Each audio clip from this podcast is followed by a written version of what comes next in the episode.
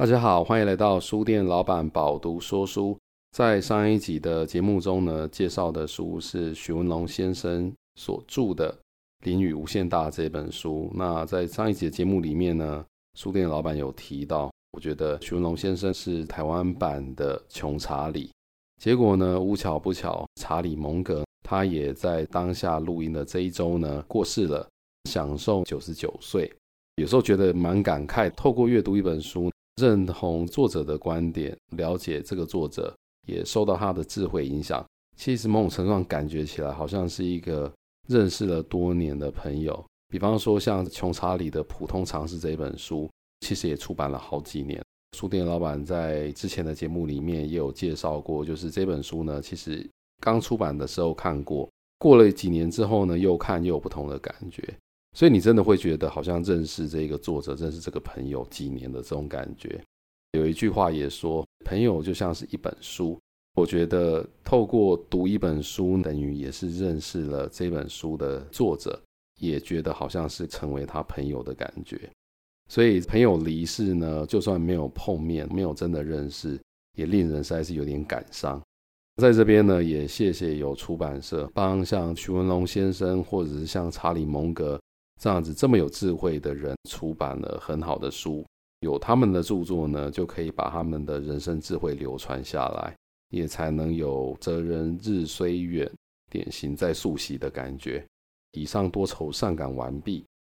刚刚气氛有点严肃，接下来书店老板想要介绍一本比较轻松一点的书。今天要介绍的书书名叫做《工作排毒：让你羞羞羞的工作编辑术》。这个羞羞羞不是羞羞脸，是速度很快的羞羞羞。这本书的作者是陈夏明先生，是由逗点文创结社所出版。这本书的出版日期是今年二零二三年的十二月一号，是一本相当新的书。录音的当下其实是十二月二号，所以以这个出版日期来说，等于是昨天才刚出版的新书。这本书呢，在简介里面提到。明明是喜欢的工作，为什么做到最后只剩下恨？工作没有错，如果很痛苦，是我的问题。那这本书的作者陈夏敏呢，是位独立出版人，曾有出版业的原子小金刚之称。看似对书本怀抱无穷热情的他呢，也曾经因为爱书而深陷黑暗。有多热爱工作，就有多憎恨自己。他自述，他经过了好几次的身心之灾，终于领悟，正如同马拉松需要配速才能提高完赛几率，对工作的热情也是需要分配的。其实陈夏明呢，他算是我认识好几年的朋友，我每次感受到他对于工作是有很大的热情的。他提到，其实热情也是需要分配的，因为太过于热血的人呢，很容易一直不断的付出。人的体力是有限，气力是有限的，总不可能一直一直燃烧，一直燃烧，燃烧殆尽的话呢，他可能会陷入到一个很黑暗、无法自拔的地步。所以呢，他觉得就像马拉松一样，我们不能够从头到尾都是用全速奔驰的状况，这样子是跑不完马拉松的。所以配速或者在工作上热情的分配是很重要的。所以简介里面也提到，这是一本因为太爱工作而受重伤的人写给自己的复健手册。不晓得听众朋友有没有真的很爱工作，然后没日没夜、没天没地的工作，结果呢，最后身受重伤。那作者提到呢，他希望这本书可以陪你排除由爱生恨的毒，让你开心自信的回到喜爱的工作环境。最后加了一句。你可以为了理想燃烧，但是不要只剩下恨呐。所以人有理想，然后为了理想燃烧自己的小宇宙，我觉得都是很好的事情。也因为这样子成功，才带来了一些成就感。但是如果失败了，也不要只剩下恨。刚刚在讲书籍简介的时候，这一句话明明是喜欢的工作，为什么做到最后只剩下恨？这一句话呢，我个人也蛮有感触的。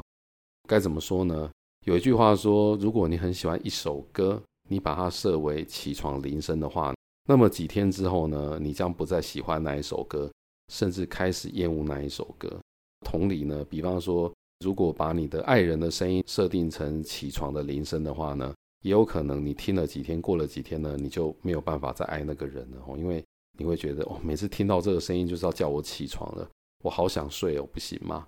很简单嘛，道理就是每天起床，大部分都是准备去工作，对不对？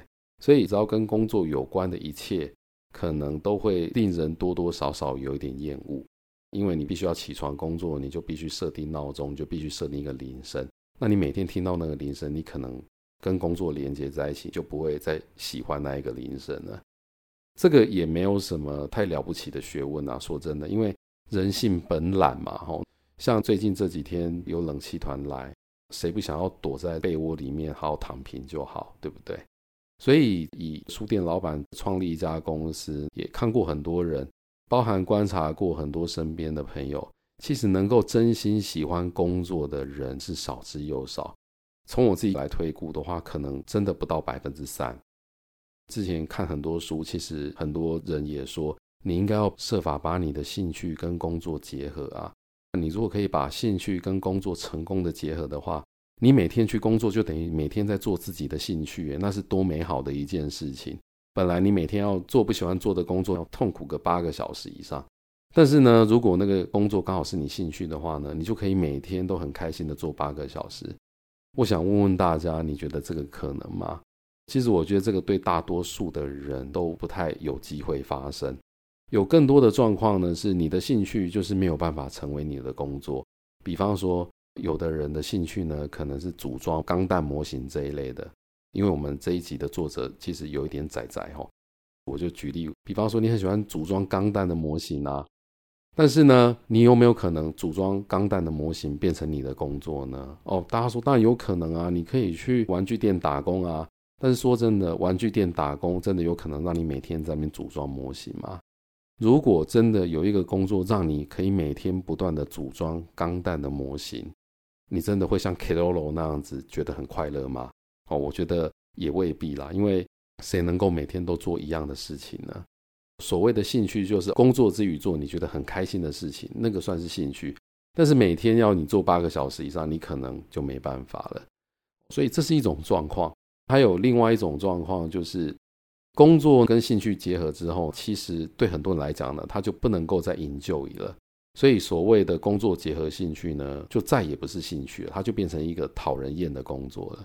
也许大家可以认命一点哦，或者是认清一件现实，就是其实工作就是工作，也未必要把它跟你的兴趣去做结合。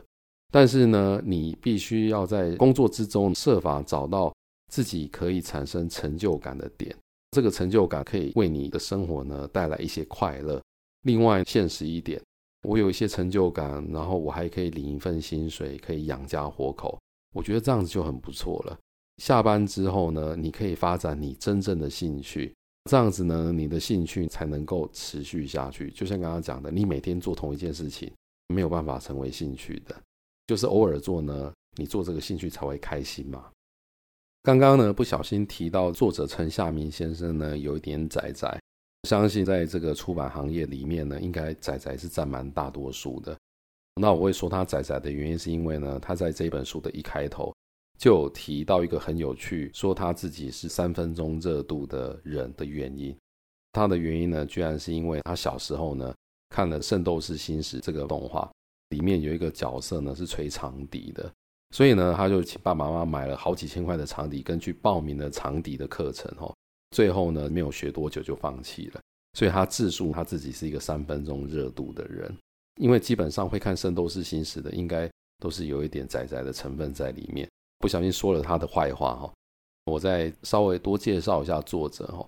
他自序呢，他是一个因为爱书而身心受创的男人，经过了多次复健。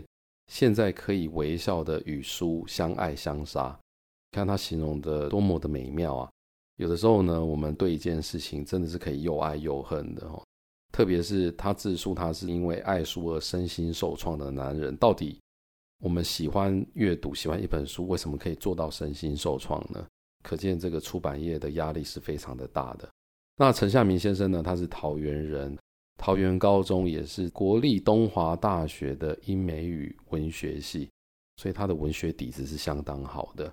那他是创作与英语文学研究所创作组毕业的，所以他也翻译过蛮多的书。当然呢，也自己写过，也出版过很多的书。因为呢，他现在在故乡桃园呢，他是经营独立出版社 Come Up Books，就是这一本书的逗点文创结社。陈夏明先生呢，他很年轻哦，但是他同时呢，也是现任独立出版联盟的理事长。他还有开一些节目，包含大爱台的青春爱读书的节目顾问。然后他也跟夏雨桐呢一起主持一个 podcast 节目，叫《阅读夏拉拉》哦，所以非常的多才多艺。那刚好提到哈，他亦有海明威的作品，也有菲律宾文豪的作品。那他自己创作的书，包含有一本书名很有趣的书，叫做《飞踢丑哭白鼻毛》，第一次开出版社就大卖，挂胡骗你的。大家光听书名应该就觉得非常的有趣哈。打岔一下，讲一下白鼻毛，因为我一开始看到这本书的书名，我也觉得很特别，就我去翻了之后才发觉，为什么他要讲白鼻毛呢？因为他说呢，有一天他发觉他的鼻孔里面有白色的鼻毛，他就惊觉他已经老了，或者是说呢，这个白鼻毛就是身体开始老化衰退的征兆，很有趣哈，没有想到白鼻毛也可以拿来当成一本书的书名。那我跟陈夏明应该是在他鼻毛还没有变白之前就认识了哦。那他可能开了出版社一段时间之后，真的太劳累了。除了刚刚讲这本书以外呢，他还著有《那些乘客教我的事》、《祖父的午后时光》，还有《诗无风景》等等的书。那豆鼎文创结社出版社呢，我觉得他们出的很多书都非常特别哈，而且非常的有风格。鼓励大家也可以到节目栏里面，我们会把陈夏明社长呢他们出版社的书的连结放上去，大家也可以点进去参考一下哦，真的非常有风格的一家出版社。简单讲一下我为什么要挑这一本书，就像刚刚提到的，第一个陈夏明呢已经是我认识几年的老朋友了哦，从他鼻毛还没变白就认识了，所以我觉得他出书呢，我一定要说一下他的书，然后支持他一下。另外呢，我觉得他真的是一个非常热血的人，因为。之前几次跟陈夏明互动呢，我都觉得他充满了活力哦，而且他可以跟你激荡出很多的想法。这本书呢，他其实也提到了很多出版业的事情哦。那因为书店老板自己也在出版业之中，也蛮想透过这本书呢，了解他最新的想法。就像刚刚说的，有时候就算是认识的朋友呢，其实有可能大家很忙，半年一年都没有见面哦，但是。透过读他的书，了解他的情况，诶，我觉得这个也是蛮棒的方式。另外一方面呢，我其实也是受到这本书的书名所吸引。如果有购买 Pubu Pubook Pro 的预购电子阅读器的朋友呢，有在关注我们出货的讯息的，应该知道最近呢，我们公司因为这个阅读器的出货，其实忙得不可开交哦，就是有些突发状况，有一些问题呀、临时要去处理，然后导致延后出货的时间啊。最近这样子忙下来，真的也觉得自己需要排毒了。书店老板觉得透过阅读来排毒，真的是最棒的方式哦。因为心情很肮脏的时候，拿一本书来读，可以暂时不要去思考一些工作上面的事情，真的是蛮好的一个方式。更何况呢，是读这一本教你怎么排毒的书，所以我就觉得这本书呢，它出现的还真是时候。闲话讲一下哈，说真的，我觉得现在科技真的蛮惊人的。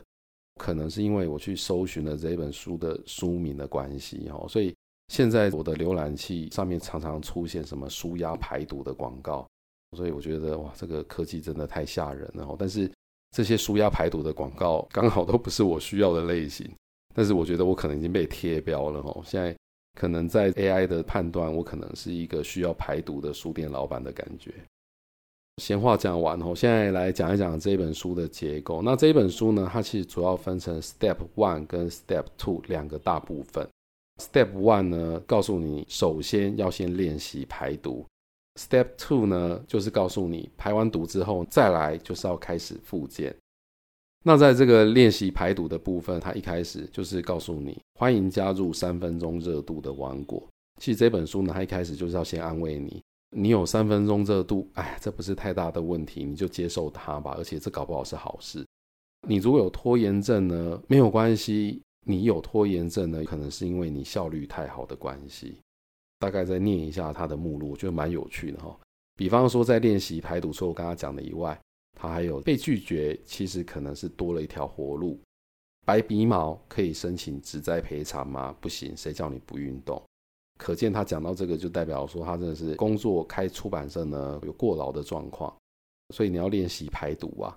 那练习排毒呢，还有包含这些内容哦，比方说不要什么都自己来，要成为他人的伯乐，也告诉你学会示弱，要放心的把工作交给别人，不要等到完美才出手，八十分就可以够。这个道理其实在书店老板之前的说书里面也都可以提到。然后，最好的沟通能力是看人仔细，说话简单。刚刚分享的呢是练习排毒的内容。排毒完之后呢，你要复健嘛？我大概讲几个这本书里面告诉你怎么复健。想要发挥创意，请先限缩选项，不要嫌无聊。SOP 绝对是工作的加速器，这是在告诉你要怎么复健。善用老梗，反而更容易达到目标族群。资料库是让你起死回生的大秘宝，该道歉就别纠结，早点止血才能脱离泥泞。换位思考很重要，但你知道要怎么换吗？最后告诉你，计划永远赶不上变化，制定策略才是最安全的做法。刚刚大概讲了一下这一本书呢，它的目录跟结构，大家应该就知道这本书呢，它会教你怎么样先排毒再复健。复健完之后呢，就希望你可以回到你工作上可以达成的一个最好的一个状况。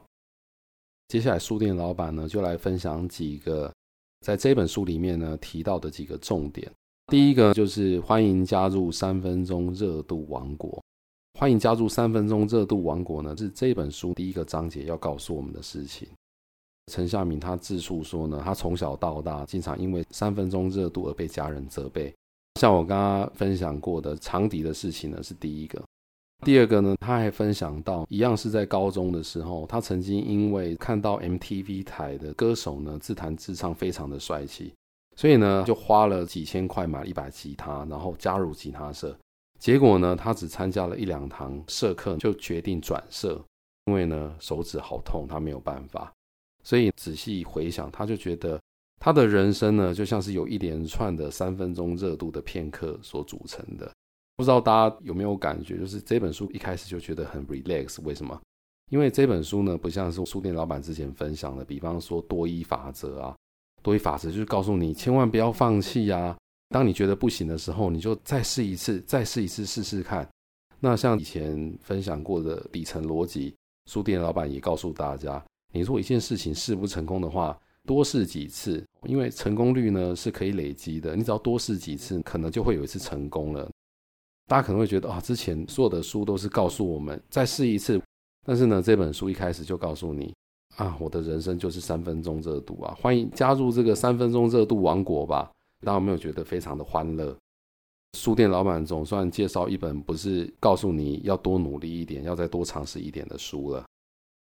那我觉得陈夏明作者呢，他在这本书里面，他提到了一个想法哦，他说有些人会认为三分钟热度是必须纠正的缺点哦，因为很多人当家长的看到小朋友如果每一件事情都三分钟热度的话，就会觉得哇，这样怎么办？这个小孩会不会以后没有前途啊？做什么事情都三分钟热度，无法持续下去，会觉得说，哎，没有办法坚定专注在一件事情上面的话呢？是一件可耻的事情哦，但是作者陈夏明呢，他不这么认为，他反而觉得三分钟热度很好啊，为什么要改呢？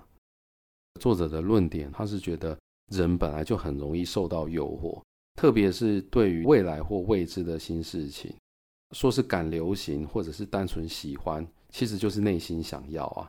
所以他说呢，这个叫做新鲜滤镜哦，所谓的新鲜滤镜，就是当你观赏到一些新的事物。为什么不试试看？如果没有试试看的话呢？你又怎么会知道说这个新的东西是不是真的跟你想的一样，或是不是你真的喜欢的？所以呢，他鼓励我们，其实三分钟热度没有关系啊，因为你深刻的思考，如果你没有经过那一股冲动，并且后悔的话，我们怎么会知道自己有没有某一种才能呢？所以他的意思就是，他买了长笛，发觉自己并不适合吹长笛。他买了吉他，发觉自己手会痛，不适合弹吉他。但是起码呢，有一天他老了之后，他不会去思考说哎呀，我年轻的时候曾经想过，我想要弹吉他，但是呢，我都没有试过。直到我现在年纪这么大了，已经学不动了。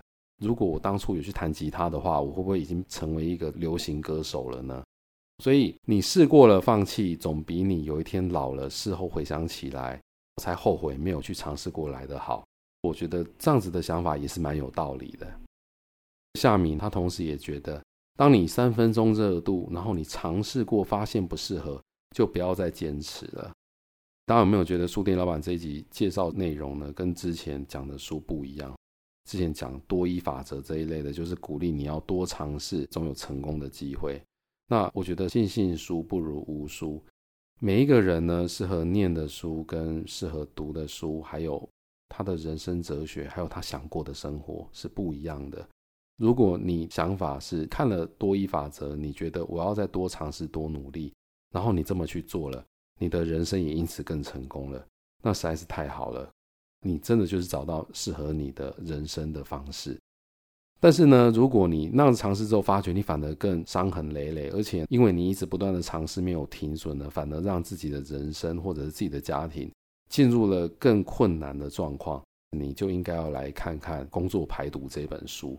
因为他告诉你在哪里跌倒，你就不要再试了，千万不要想着我要在什么地方跌倒，要再爬起来，然后我要复仇，我要成功，大可不必。所以呢，夏明也分享哦，他觉得呢，坚持与成功没有直接的关系，过度坚持的话，你与失败的距离反而可能还更近一些。他也觉得呢，其实有很多成功的案例，关键在于运气或者是才能。一个人如果没有天分的话，你其实再怎么坚持，再怎么努力都没有用的。如果你真的没有学乐器的才能的话，你不管报名了直笛啊，还是吉他啊，还是钢琴啊，你其实最后都没有办法成为周杰伦的。我这样子讲，不知道夏明如果听到节目这一段会不会有一点伤心哦？但是说真的，开出版社改变世界也蛮好的嘛，对不对？那回到主题讲三分钟热度哦，所以呢。当你坚持，但是发觉无法成功的时候呢，你设了停损点，那你放弃了呢？你其实就不要再去想平行时空里面那个可能成功的自己了。夏明说呢，如果你真的要想的话呢，你就跟好朋友喝酒的时候开开玩笑就够了。比方说，诶，你之前不是曾经是想要学钢琴，还是想要学直笛吗？你不是说你想要健身吗？那你不是三分钟热度一下就放弃了？意思就是说，就不要坚持了，let it go，然后大家就开玩笑笑一笑就够了。所以呢，其实你应该要把三分钟热度呢当成是你的一种护身符，这样讲也是蛮有道理哦。如果你懂得运用的话，其实就可以保护自己不受伤。毕竟你尝试过了嘛，然后你可能也短暂的开心过了，开心过了，发觉坚持达不到你想要的成果的时候，你就放弃。这个其实是一种护身符，没有错。接下来要分享的呢是这本书的第二个章节，因为第一个章节跟第二个章节息息相关，而且承先启后的感觉哦，所以我就接着介绍。第二个章节讲的是拖延症很严重吗？可能是你效率太好的关系。夏明说呢，他曾经被叫做是出版业的原子小金刚，但是他说呢，其实没有太多人知道，拖延症才是他这一辈子做的最好、最值得夸耀的技能。所以读这本书真的可以很放松哦，因为当作者可以说拖延症是他最值得夸耀的技能的时候，你就知道这本书呢读起来不会压力太大，他肯定会蛮欢乐的。这一段呢，主要作者说，其实他开出版社呢，大概约莫两年的时间，在顺利出版他第一本《飞踢丑哭白皮毛》这本书之后呢，突然发觉他自己没有办法读书了。他说这种感觉非常微妙，一开始是不想看稿子，但是他到后来呢，他居然除了不能看书稿以外呢，他居然连一般的书都没有办法正常的阅读了。大家可以想象一下，一个出版社的社长，还是这个独立出版联盟的理事长，他居然会有一段时间是没有办法阅读的。我觉得这个可以很明显的说呢，他应该是有一点生病的状况。他说他看到一本书会觉得反胃想吐，好像看到一块生肉的感觉，可见他这个时候呢，应该是非常的挣扎的。所以呢，他在这段时间是非常的惶恐，因为很简单嘛，因为他是一个出版人，阅读呢本来就是他工作的核心，但是呢，他在这一段时间呢，他却完全没有办法阅读文字，更不用提正常的工作了。该怎么办呢？就只好拖延，因为身为一个出版人，他一定要看很多的稿子嘛。有作者想要出书的话，后续的出版的工作你必须要准备啊。那因为他在阅读上遇到了问题，所以呢，他就只好拖延。他说呢，他会推估对方的工作时程，还根据不同的工作内容去重新订立一个可以拖稿的极限。然后他总是踩线的脚脚。但是他说呢，虽然他的拖延症非常的严重，而且都是拖到最后一刻才处理，但是呢，出乎意料的，最后的成果呢，也多半都还不错，甚至可以获得很多的肯定。所以呢，他很自豪的说，他应该是拖延症里面的王者。为什么呢？我很能拖，但是呢，我最后的工作成果还可以蛮好的。那我觉得这个是一个恶性循环。当你有拖延症的状况，但是呢，你拖到最后又能够把工作完成的时候，这个有时候不是好事，因为你可以把工作完成又完成的不错，那它可能会让你拖延症的症状更加的严重，心里面可能会想说，我拖到最后才做，不也可以做得蛮好的吗？夏敏他也自述说呢，他这个技能呢，在时限的一挤压之下呢，竟然意外的进化，然后让他的工作效率可以高得很夸张。有多夸张呢？他说他拖延症最严重的状况呢，是一个礼拜有五天的时间都在逃避工作，但是呢，在最后的一两天或半天内呢，他可以完成一整个礼拜应该完成的进度。说真的，在我身边认识的人里面呢，我觉得也有跟夏米呢他所叙述的状况很类似的人哦，感觉呢就是事情不到最后关头呢，不会去进行，或者是不会去把它完成。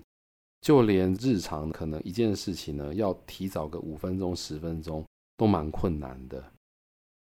但是呢，我个人觉得这样子不是一个太好的状况哦，因为拖延症伴随而来的是心理的压力。你在拖延的同时呢，其实你心里的压力是一刻都不会放松的。虽然你最后都可以把事情完成哦，但是长久这样子下来的话，对于你的身心健康绝对也是不好的。另外一个是呢，当你总是拖到最后一刻。有的时候在最后一刻，只要有一个意外的话呢，你的事情可能就无法完成。那无法完成呢，如果是自己可以 handle 的状况，那倒还好。但是如果是跟其他的人有关的，或者是跟公司有关的，其实很多时候这个后果都不是你个人可以承受的。那我觉得拖延症这个问题呢，其实常常是发生在一些能力很强的人的身上。我觉得有几个原因啊。第一个就是刚刚提到的，工作能力很强的人呢，他可能觉得我总是能够在最后一刻把工作给完成，所以呢，他就会常常拖到最后一刻才工作。那另外一种呢，是能力很强的人，他也不是刻意因为自己能力强而拖延，他是因为自己能力太强而选择了太难的工作，或选择了一条很难的路走。当你选择了一条很难的路走，或者是你接了太多工作的时候呢，有时候你的身心无法负荷。会想要拖延是很正常的状况。那原因是因为呢，当一个工作的难度太高，或者是工作太多的时候呢，你可能必须要花很多的时间去思考要怎么做这个工作。当你必须要花很多时间思考的时候呢，你没有办法马上开始动手做，它很可能就会变成一种拖延，因为你总是在想我该怎么做才能够把这件事情做到完美哦。但是当你一直这样子想的时候呢，这个工作就被你拖延住了。所以呢，夏敏也是一个工作能力很强的人哦。他自述呢，造成他拖延症爆发的关键，跟我刚刚分享的很接近哦。他说呢，其实就是多工啊，多工就是因为工作能力强，处理很多工作，追求高效率，就造成了拖延症这样子的职业伤害。同时，也因为他自己仗着效率很高，脑袋灵活，懂得变通，所以他很喜欢到处开战场。把这些挑战呢当成是玩电动打怪一样，思考用各种方式去破关，然后沉浸在成功打怪的喜悦之中。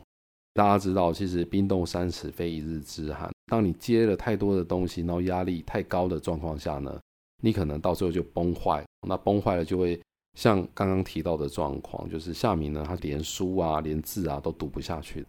所以他说呢。就算大脑拥有解决一百项工作的高效率，但是身体呢是无法承受一百件工作同时带来的压力的。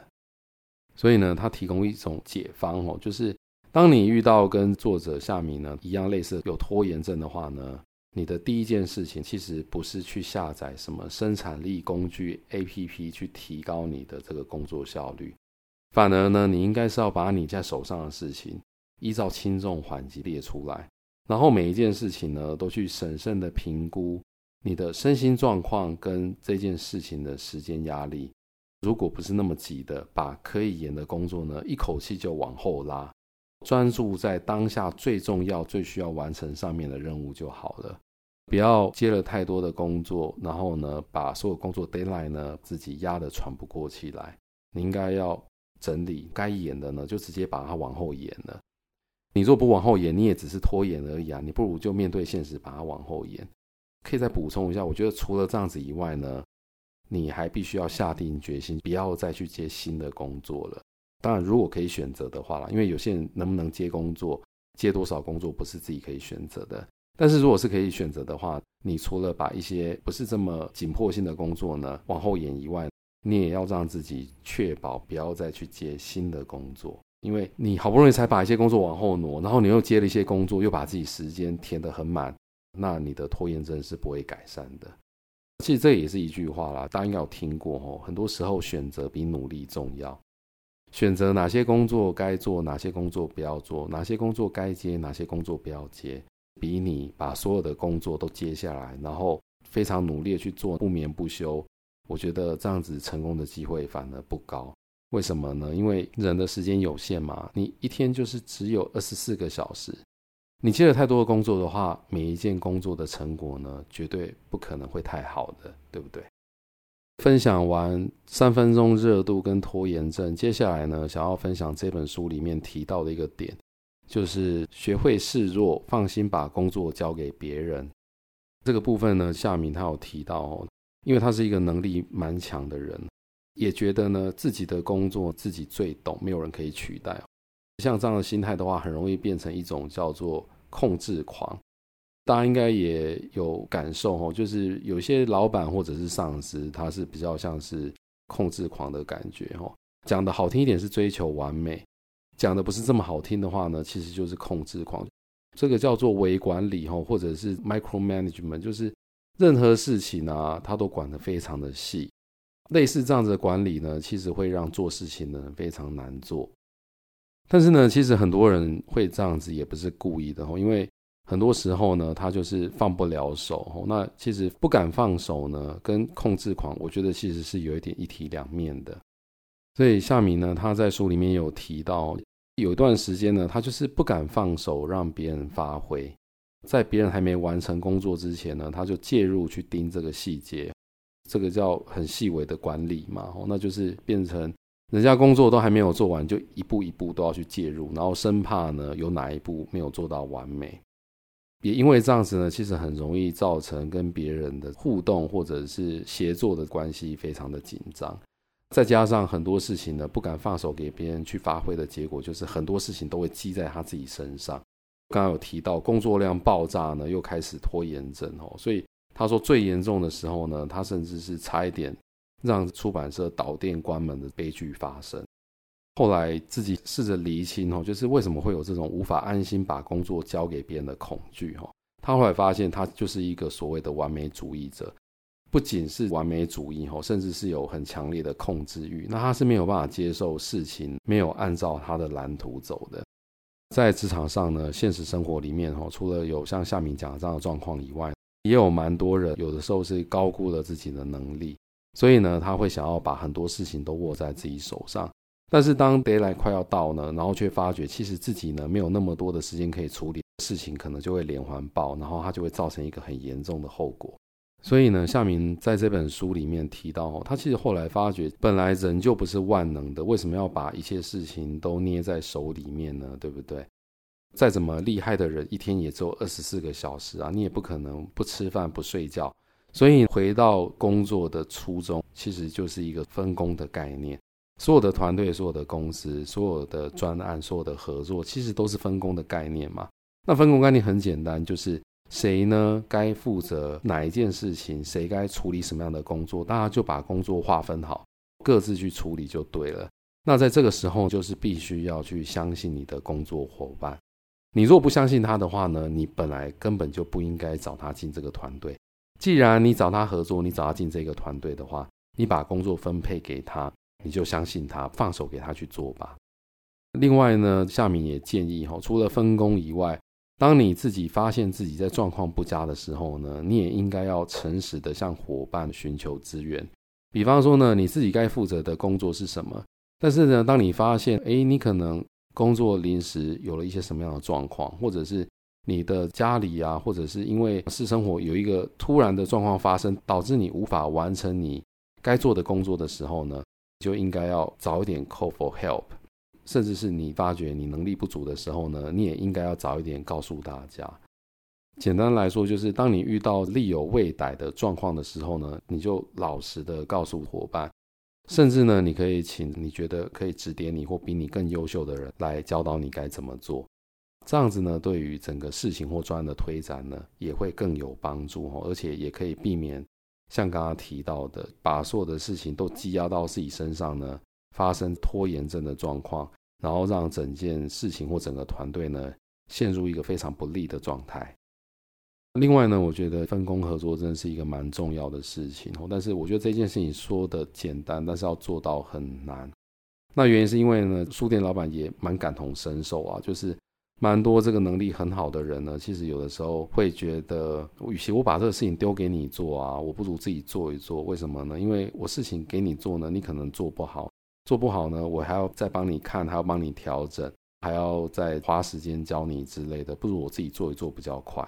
很多老板或很多主管呢，可能都会有这样子的想法哦，所以就会导致呢，一个不顺眼啊，或者是觉得下属能力不行啊，就一直把工作都往自己身上揽，这是一个不好的行为。我觉得你既然信任这个人呢，你就把工作给他做吧。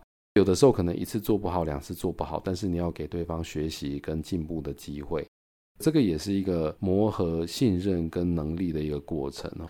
我觉得这个是团队合作的必经之路。如果你没有办法做到这件事情的话，其实团队是没有办法成长的。你一直把很多事情捏在自己手心的话呢，可能就会变成是团队的 bottleneck，你就是瓶颈嘛。因为太多事情在你的手上，所以你的天花板呢，其实就是团队的天花板。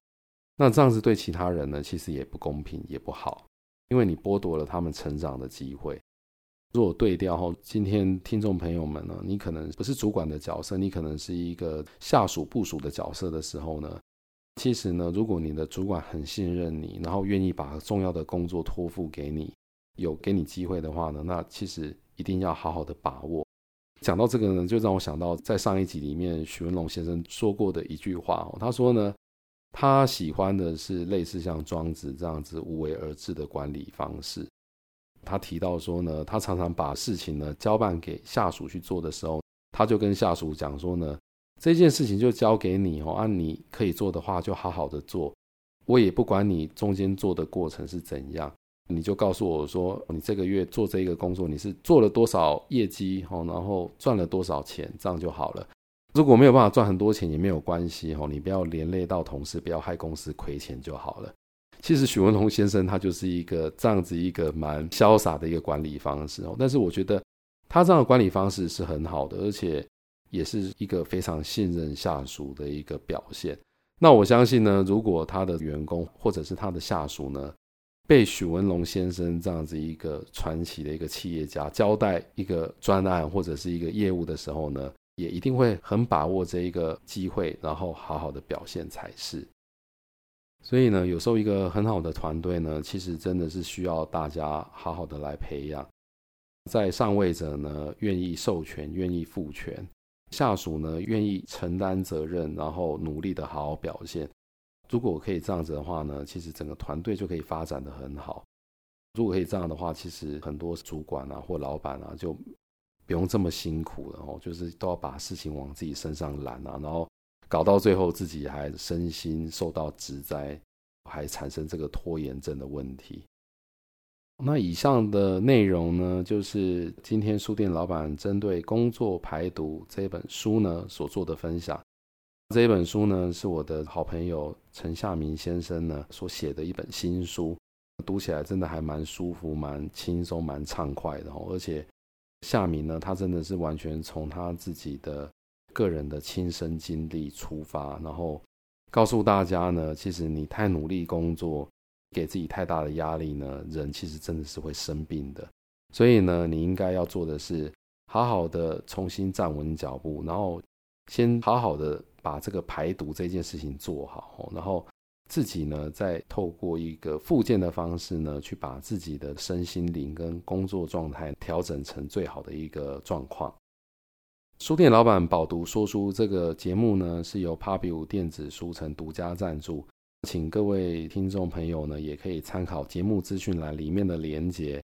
透过连结呢，你可以使用折扣码，以优惠的价格购买饱读说书节目里面的选书。